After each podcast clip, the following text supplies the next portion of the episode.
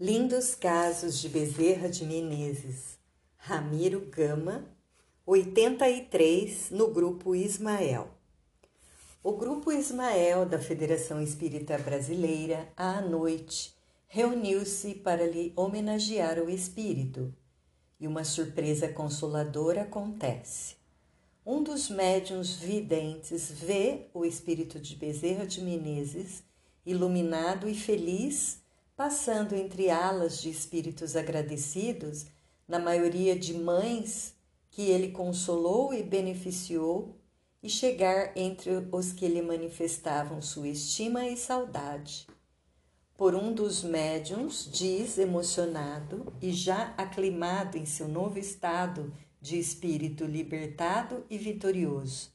Eu agradeço sincera e emocionadamente as vossas preces e as vossas homenagens ao meu pobre espírito, e vos peço, irmãos queridos, para colocardes essas flores luminosas de vossas almas aos pés de nosso Senhor Jesus Cristo, que tudo merece, porque é com Ele e para Ele que devemos viver para ganharmos nossa maior e gloriosa batalha. Muito obrigado, irmãos e amigos queridos. Que Deus vos abençoe, que Jesus vos ajude e que Maria Santíssima, o nosso anjo tutelar e nossa protetora querida, vos proteja hoje e sempre. São inúmeros os lindos casos da sua missão como encarnado, e inúmeros continuam sendo seus lindos casos como desencarnado. Longe iríamos se os registrássemos todos, alguns constantes de suas biografias feitas por confrades distintos e cultos. Aqui finalizamos os que nos foram contados e realizados conosco.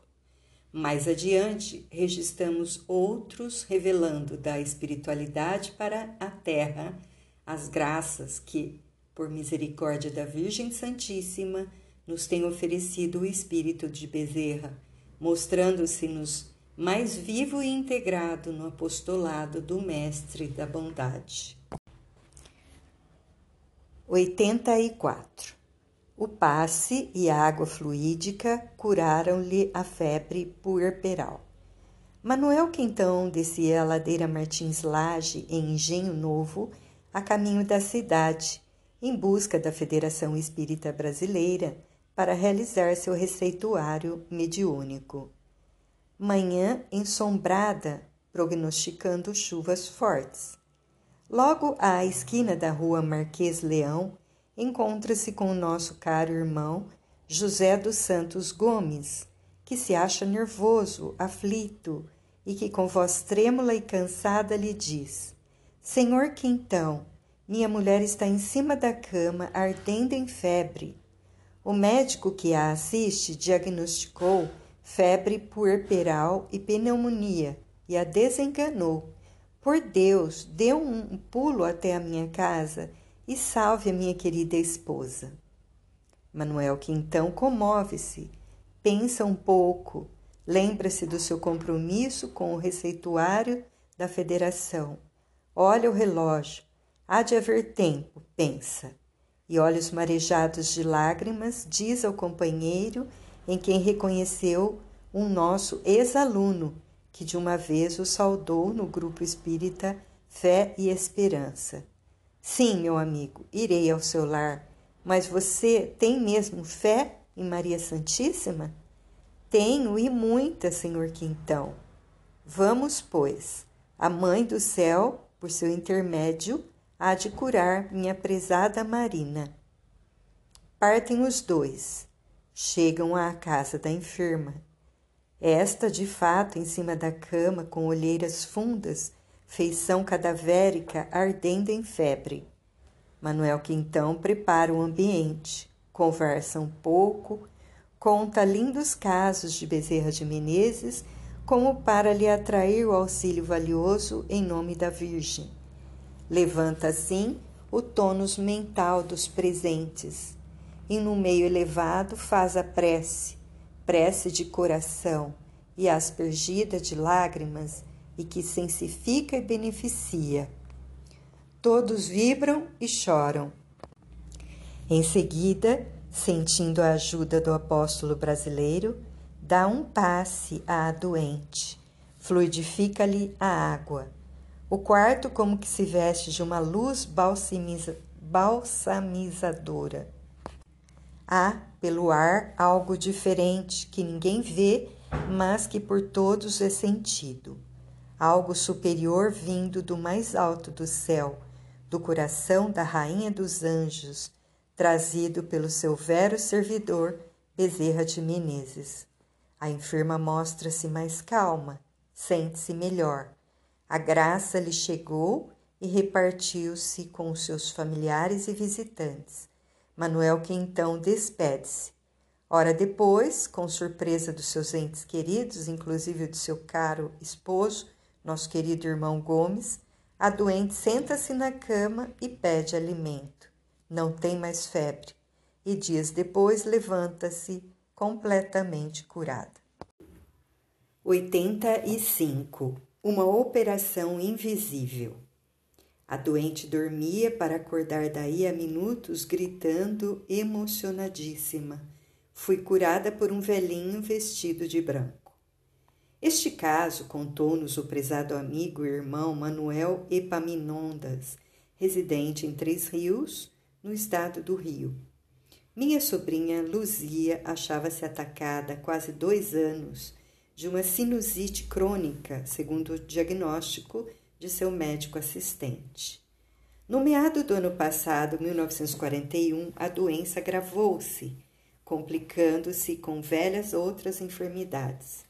Seu médico, depois de lançar mãos de todos os recursos de sua ciência, desenganou-a tanto mais que a operação que lhe poderia salvar era contraindicada, dada a sua fraqueza orgânica, que progredia diariamente. Foi quando, à residência de minha irmã, que residia no Rio nessa época, na qual estava minha sobrinha, chega uma senhora espírita. Observa a doente desenganada e aconselha: por que não levam a Luzia a um grupo espírita e não a tratam pelo espiritismo? Tenho a intuição de que ficará boa, tanto mais que a medicina da terra se mostra impotente para curá-la.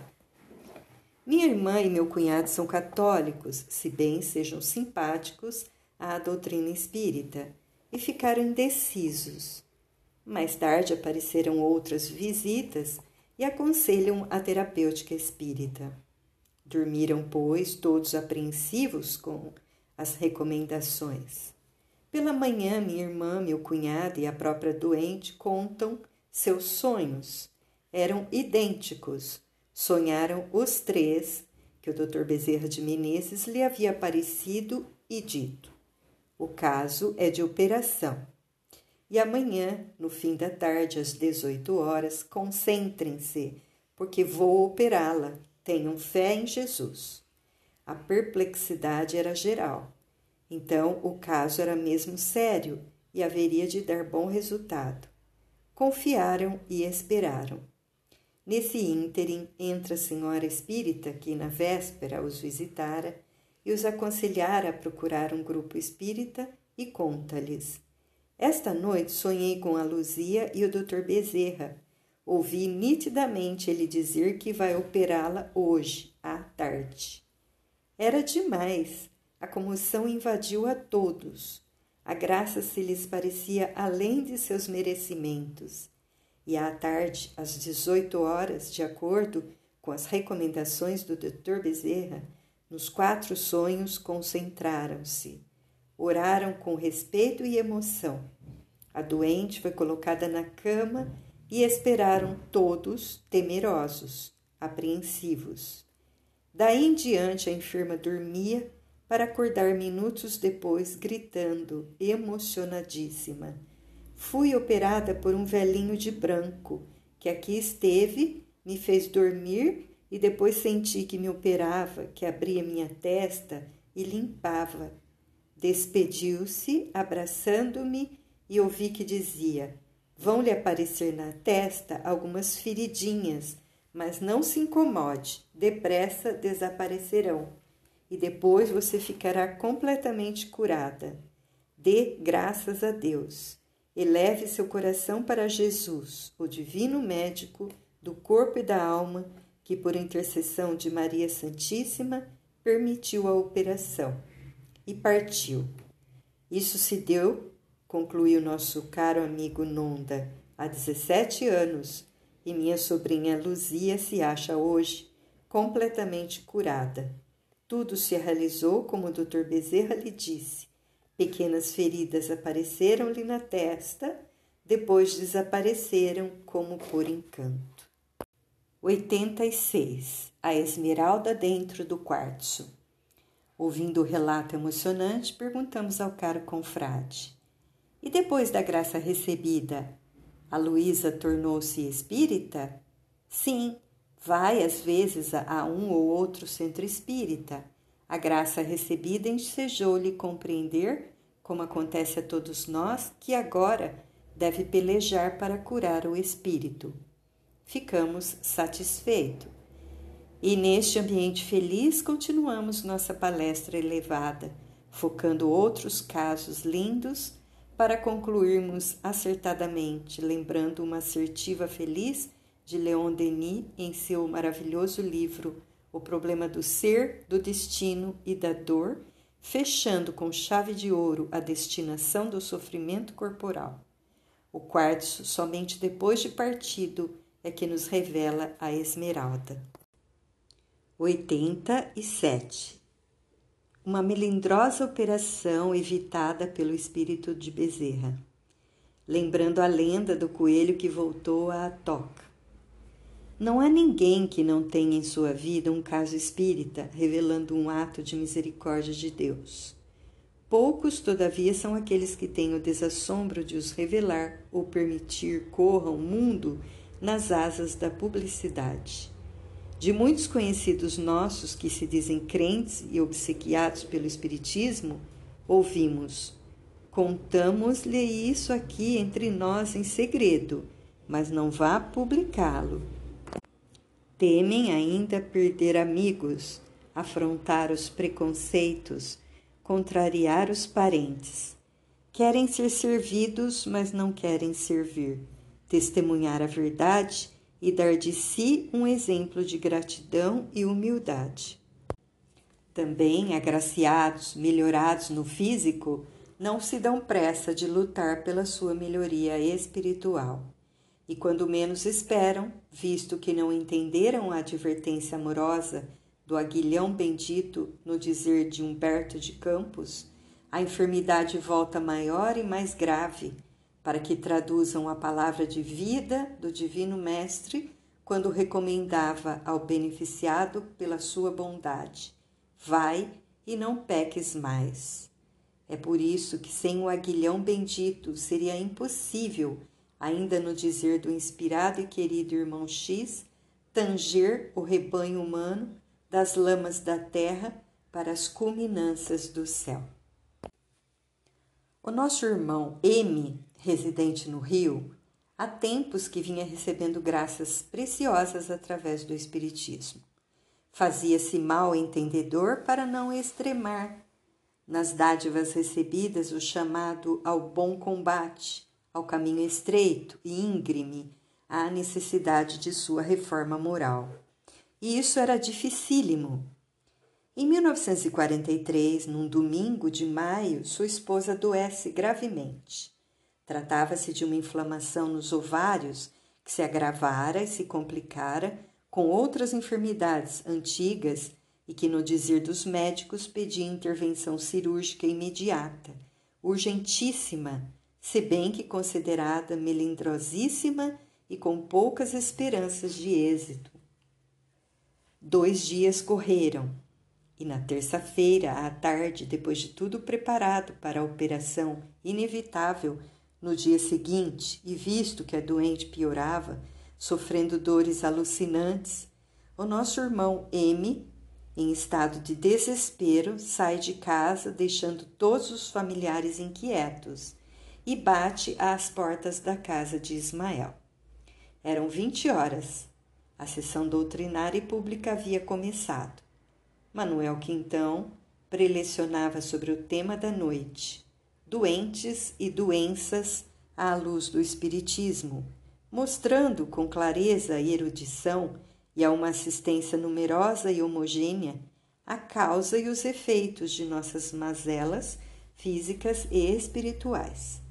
Nosso irmão M é tocado no imo da alma, ajoelha ali mesmo, o espírito enfermo, aflito, desgovernado, e pede com fé, entre o pranto sincero, que o caruável Bezerra, o médico dos pobres, o amigo dos desesperados e condenados pela medicina da terra, por misericórdia de Jesus, por intercessão da Virgem, fosse ao seu lar e medicasse sua mulher, e, se possível, que lhe evitasse a operação premeditada para a madrugada seguinte.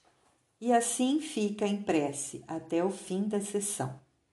Somente sai de seu estado de profunda concentração e súplica quando alguém lhe toca no ombro. Era Manuel Quintão, médium sensível que lhe captou o pedido, que lhe sente o caso doloroso e lhe diz: Vá, meu irmão, em paz, e agradeça a Jesus que, pelo espírito de Bezerra de Menezes, como pediu, acaba de medicar sua esposa e evitar-lhe a operação melindrosa. Procure ser digno da graça recebida. Nosso irmão M, coração aos pulos, com o rosto banhado de lágrimas, Agradece a Manuel Quintão e desce a escadaria da federação, e daí a uma hora chega ao lar. Encontra-o em silêncio profundo. Surpreende-se, amedronta-se, pensa no desencarne da companheira e entra pé ante pé, suando, assustado. E uma de suas cunhadas vem-lhe ao encontro e sussurra: Silêncio! Está dormindo desde as vinte horas depois que você saiu. Parece que houve algum milagre, porque deixou de gemer. Horas depois, a enferma acorda, já melhorada, e diz: Depois que meu marido saiu, momentos após, vi chegar à minha frente um velhinho simpático, vestido de branco, com barbas grisalhas. Colocou as mãos à minha testa e diz: Minha filha, tenha fé em Jesus. Em seu nome e por intercessão da Virgem, vamos medicá-la. Fui como que anestesiada e não vi mais nada. E a verdade é que dormi e agora não sinto mais dores. Acho-me melhor, graças a Deus. No dia seguinte, bem cedo, a ambulância e os médicos do Gafri chegam à casa do irmão M os facultativos examinam a doente e surpreendem-se, entreolham-se admirados, constatando sua melhora e a desnecessidade da operação. E um dentre eles indaga ao chefe da casa: Que houve em nossa ausência de ontem para cá? Nosso irmão sorri e silencia-se. Teme afrontar preconceitos, contar a graça recebida como o coelho da lenda contada por Viriato Correia, depois do benefício recebido e chamado a um testemunho, entrou de novo na toca, no clima das sombras, na vida sem roteiro salvacionista, sem deveres libertadores e com a mente obnubilada pelas trevas do orgulho, à espera de outro toque, de outra chamada, de um outro empurrão maior na pessoa do aguilhão bendito. E quantos por esse mundo de Deus assim ainda procedem?